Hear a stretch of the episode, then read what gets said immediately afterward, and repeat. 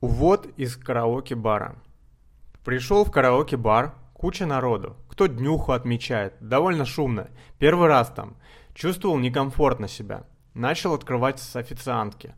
Она негативно как-то отреагировала. Потом вышел из главного зала и смотрю, втроем сидят, выпивают.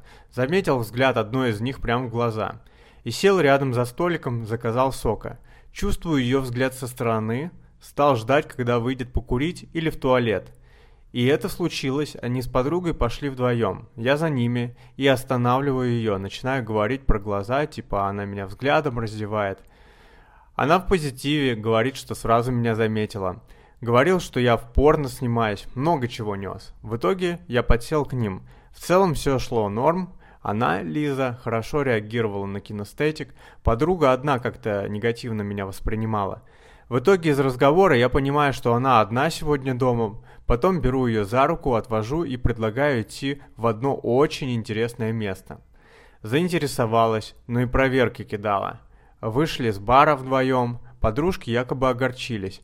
Вызвал такси и сам начал тему задвигать, типа «давай к тебе, хочу пообщаться с тобой, да и вкусным накормишь». Заехали в магазин, она купила выпить, Оказалось, что она живет через дом от меня. И дальше, как в самых лучших фильмах.